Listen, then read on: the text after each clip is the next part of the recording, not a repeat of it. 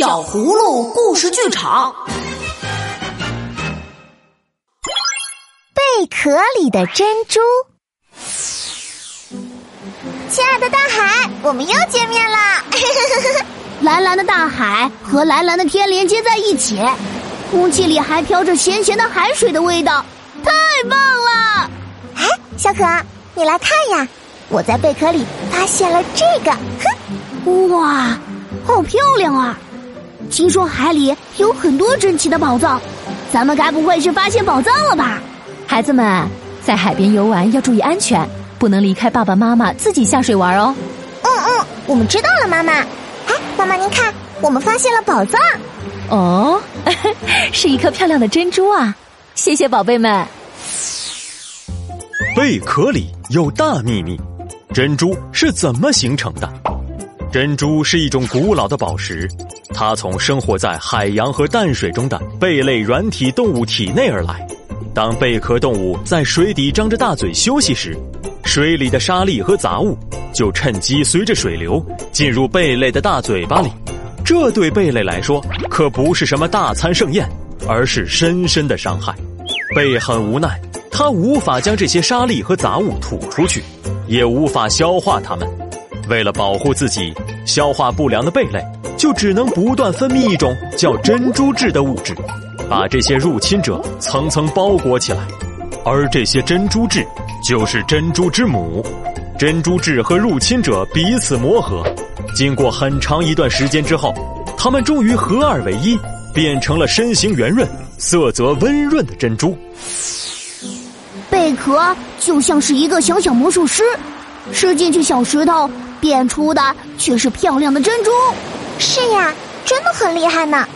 不过。小小的珍珠可以用来做什么呢？别看它个头小，可全身都是宝呢。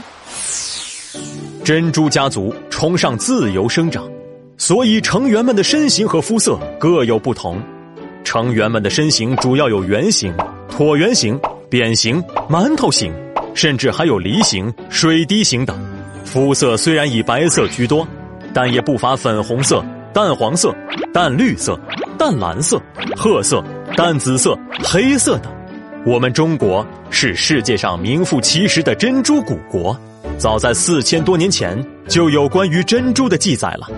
古代皇家、贵族等都将品相色泽优良的珍珠视为奢侈品，将它镶嵌在精美华丽的衣帽上，制作成首饰，穿戴起来高贵优雅，因而被看作尊贵吉祥的象征。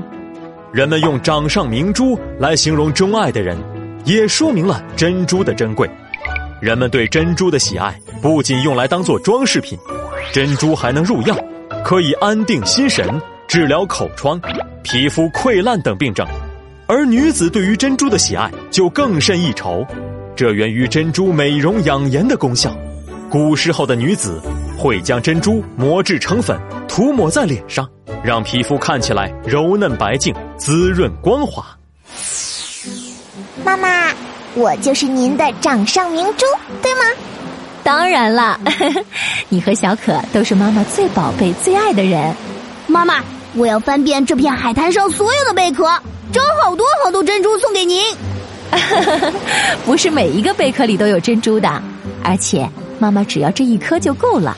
我会将它镶嵌在戒指上，一直戴着，因为这是我的宝贝们送给我的珍贵的礼物啊！小小一粒珍珠从磨砺中来，成功来之不易。